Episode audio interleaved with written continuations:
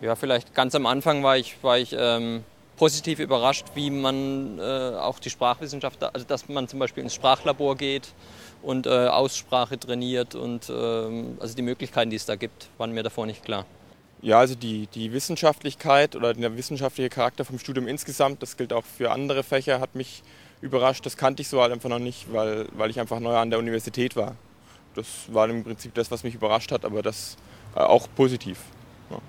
Was mich sehr überrascht hat am Anglistikstudium war die relativ große Sparte der Kulturwissenschaften, mit der ich eigentlich nicht gerechnet hätte.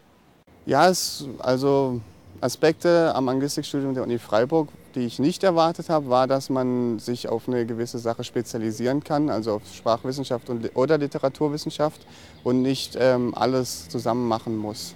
Ja, ich war überrascht, ähm, was für einen großen Teil Sprach- und Literaturwissenschaft annehmen und dass man selbst eigentlich ein bisschen aufpassen muss, dass die Sprachpraxis nicht zu kurz kommt. Aber es gibt viele Möglichkeiten, wenn man sie wahrnimmt. Ähm, ja, ich muss sagen, dadurch, dass man das in der Schule natürlich nicht macht, war ich von der Linguistik erst etwas überrascht. Ähm, aber ich habe mich da dann recht schnell zurechtgefunden. Also es gibt hier eine sehr gute Einführung und da lernt man alles Wichtige.